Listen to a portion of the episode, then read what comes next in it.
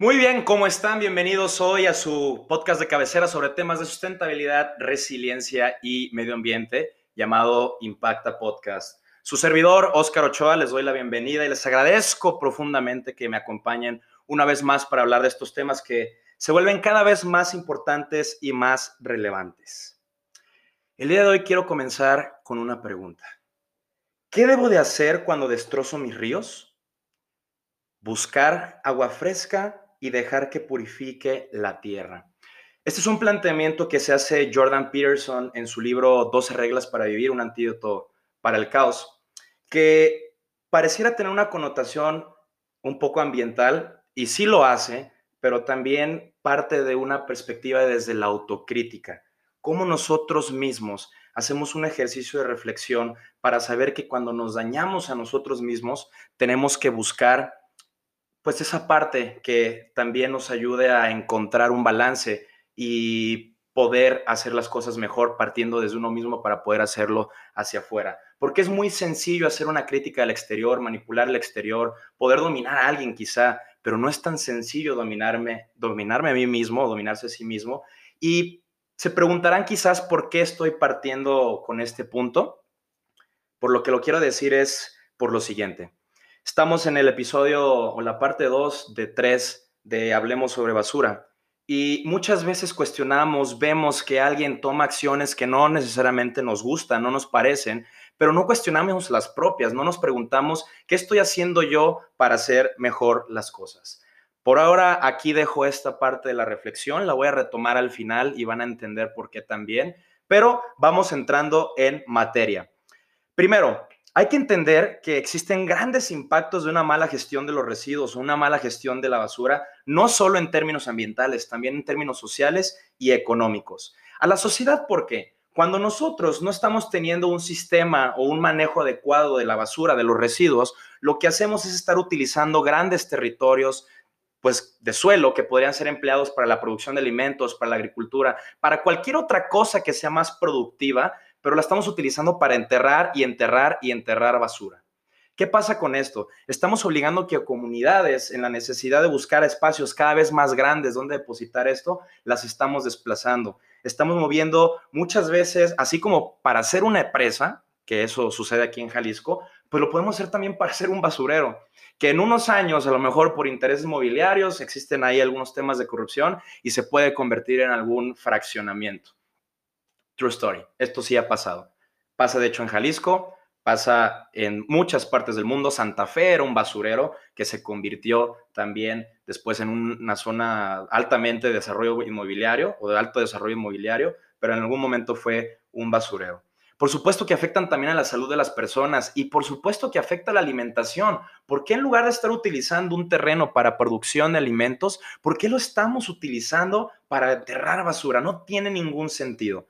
Económicamente, ¿cuáles son los impactos? Por supuesto que se pierden oportunidades de empleo. En lugar de llevar esta basura o estos residuos simplemente enterrar y hacer como que el problema ya no existe, nos hace olvidar que hay una oportunidad ahí de generar una industria, una industria que podría contribuir a que se minimice la cantidad de estos residuos que están entrando a un relleno sanitario.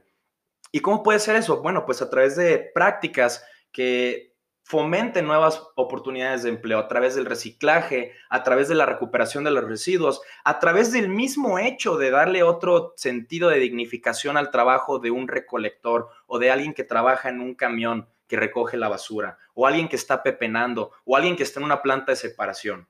Cambia totalmente. Existen muchas oportunidades de empleo que se pueden generar y, por supuesto, al medio ambiente, impactando en la degradación de los suelos, y pues también en todos los lixiviados que se van a los acuíferos y por supuesto también contaminación en el aire de todos los residuos que pues están degradando, que están generando gases y que tienen que ser emitidos cuando no es posible quemarlos a la atmósfera. Cuando esto se podría utilizar como energía, esto es curioso porque la Tierra es tan sabia y es tan inteligente que podemos aprovechar de sus métodos o funciones naturales a nuestro favor y tristemente no lo hacemos. Ahora, Existen muchos mitos y realidades alrededor del tema de los residuos.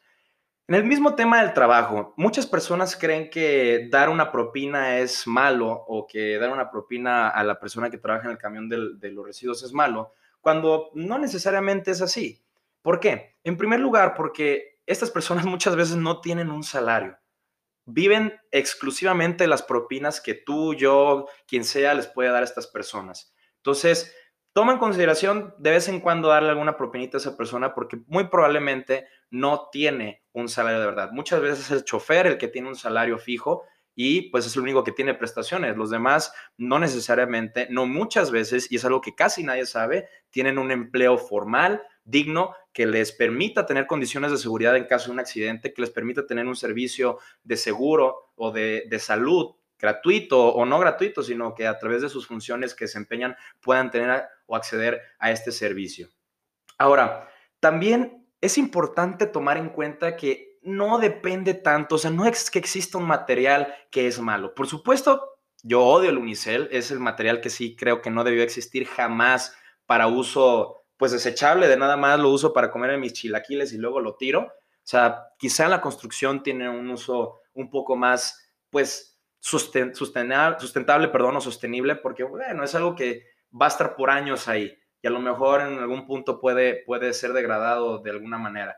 Pero es un material que es altamente ineficiente para ser reciclado o para ser recirculado a los ciclos productivos. ¿A qué quiero llegar con esto? O sea, realmente existen muchísimos materiales que no tienen ningún sentido utilizar, pero hay otros que utilizamos en nuestro día a día y lo único que tenemos que hacer es ponerlos en un sitio adecuado para que puedan ser reincorporados a procesos industriales o incluso naturales en algunos casos también. Por ejemplo, un envase de vidrio, eh, si nosotros lo tiramos, pues va a tardar hasta 4.000 años en poder ser degradado, cuando es un material altamente reciclable y que reduce muchísimo el consumo de energía, de agua y de otros recursos si es reciclado. Por ejemplo, una bolsa también de, plástico llega a tomar hasta 150 años ser degradada. Eh, una botella de PET puede tomar hasta mil años en ser degradada. El envase de Tetra Pak, donde tomas tu leche, tu jugo, lo que sea, puede tomar hasta 30 años en ser degradado. El aluminio de las latas, de las chelas, lo que tú quieras, tarda hasta 10 años porque tiene que oxidarse con el agua para poder ser degradado o reincorporado a la naturaleza de alguna manera. Lo curioso es que de todos estos elementos o residuos que les acabo de mencionar, todos tienen una industria de reciclaje o de valorización. Si nosotros los ponemos en el lugar adecuado, si los separamos, existen personas que viven literalmente, que comen gracias a tomar estos materiales y llevarlos a un sitio donde se les puede dar otra vida, donde se pueden convertir de nuevo en una materia prima y pueden ser reutilizados sin necesidad de extraer más recursos vírgenes y sin requerir tanta energía o tanta agua. Entonces, eso es lo que quiero poner hoy sobre la mesa en la parte 2 de estos tres episodios sobre residuos o residuos, como quiero que se empiece a manejar el concepto para ir dejando de lado el tema de basura. Llamar basura a lo que realmente son residuos es ridículo. Sí existe basura, sí existe material que difícilmente va a tener otro tipo de uso, pero existen muchos otros que no, que pueden ser reincorporados. Por último, les quiero dejar ya con las siete Rs, no son ni tres ni cinco, son siete. La primera es lo que estamos haciendo al simple hecho de escuchar este podcast. Reflexionar, perdón, reflexionar, preguntarnos, cuestionar nuestros hábitos, cuestionar qué consumimos, cómo nos comportamos, qué es lo que estamos haciendo. De ahí parte, ya ese es un punto de muchísima ganancia. Cuando tú reflexionas y aceptas lo que estás haciendo bien o mal, ya ahí puedes empezar a hacer cambios o poder tomar acciones para hacer cambios también. El segundo es rechazar, evitar generar esos residuos que sabemos que puede ser muy difícil de reciclarlos o de incorporarlos a cualquier tipo de proceso productivo. En otra instancia, eh, la tercera R es reducir. Hay que reducir aquellas cosas que sabemos que estamos consumiendo desmedidamente y que podríamos, pues, bajarle a esa cantidad si podemos eh, reconocer ese tipo de cosas, ya estamos haciendo un paso más, ya estamos dando el extra también. Ahora, reutilizar, existen demasiadas cosas que podemos darles otro fin, otro medio. Por ejemplo, en la caja de madera donde te dan las frutas o si tú vas al mercado, no sé, y ahí te llegan a, dar tus alimentos y todo, la puedes utilizar después para hacer un adorno, para poner macetas, para cualquier cosa. O sea, evitar que eso que podría tener otro uso, pues darle uno que nos pueda ser de utilidad y que nos permita conservarlo más tiempo. Otra cosa también, bueno, también no se trata de estar acumulando y acumulando, hay que ser conscientes en qué es lo que estamos haciendo, ¿no?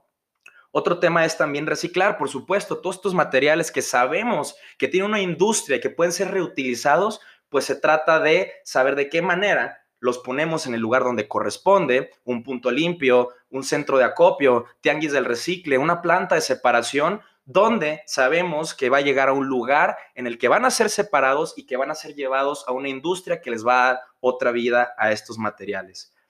Eh, la sexta R es redistribuir.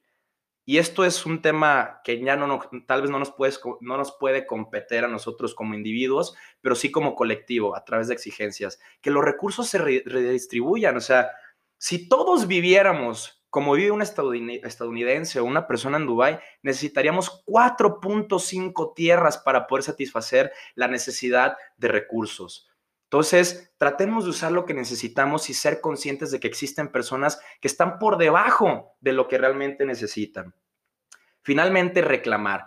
Como consumidores tenemos un poder que al no estar adquiriendo o consumiendo cierto tipo de productos, estamos mandando un mensaje claro de que nos abstenemos o que ya no queremos seguir siendo parte de esos mecanismos consumistas depredadores que suelen pues seguir tendencias extractivas. Cuando me refiero a tendencias extractivas es solo hacer extracción desmedida de los recursos sin considerar que pues esto puede tener una repercusión a, largo plazo también. Ahora, eh, para terminar con la reflexión que comenzamos, pues Jordan Peterson hace un planteamiento que me hace extraordinario sobre la relación que tenemos con el medio ambiente y les voy a leer lo que él dice. Tal y como se dice, es mejor gobernar tu propio espíritu que gobernar una ciudad. Es más fácil subyugar un enemigo exterior que al que llevamos dentro. Quizá el problema medioambiental sea en última instancia espiritual. Fíjense qué curioso. Si somos capaces de imponer el orden en nuestro interior, quizá podemos hacer lo propio con el mundo. Aunque claro, ¿qué otra cosa podría decir un psicólogo? Es curioso porque si nosotros empezamos a entender que por nosotros mismos tenemos un valor dentro de este gran ecosistema, de este gran planeta, podemos entender también que lo que está a nuestro alrededor tiene un valor. Los dejo con esta reflexión. Les agradezco mucho por haberme escuchado. Los invito el 26 de noviembre a las 8 y media. Voy a estar con mi gran amigo y colega, el ingeniero Daniel Tessier. Eh, él tiene un café Oro Maya, que es mi café favorito. Si me siguen en redes sociales, algunas veces van a, saber que, van a ver que subo historias ahí. Se lo recomiendo porque es un café sustentable. Y pues el tema del que vamos a hablar es sustentabilidad y caficultura. Los invito y pues les deseo un excelente día, un excelente inicio de semana. Espero que su puente haya estado rico, que lo hayan disfrutado muchísimo. Y pues nada, les recuerdo mis redes sociales, arroba impacta-podcast. Me pueden encontrar como Oscar E8AS y en Twitter me encuentran igual que en Instagram. Les mando un fuerte abrazo y que estén muy bien. Saludos.